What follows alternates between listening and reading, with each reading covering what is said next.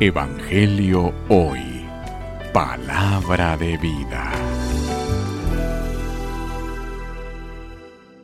Lectura del Santo Evangelio según San Mateo. Gloria a ti, Señor. En aquel tiempo, al enterarse Jesús de la muerte de Juan el Bautista, subió a una barca y se dirigió a un lugar apartado y solitario.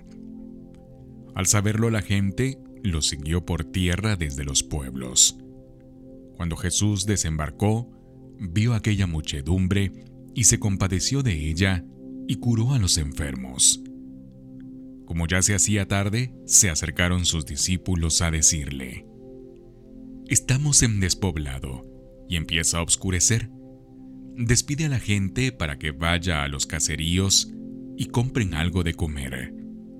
Pero Jesús les replicó, no hace falta. Denles ustedes de comer. Ellos le contestaron, No tenemos aquí más que cinco panes y dos pescados. Él les dijo, Tráiganmelos.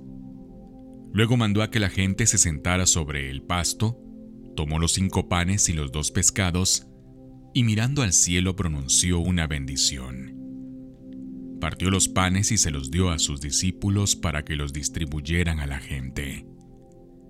Todos comieron hasta saciarse, y con los pedazos que habían sobrado, se llenaron doce canastos. Los que comieron eran unos cinco mil hombres, sin contar a las mujeres y a los niños. Palabra del Señor. Gloria a ti, Señor Jesús. Evangelio Hoy.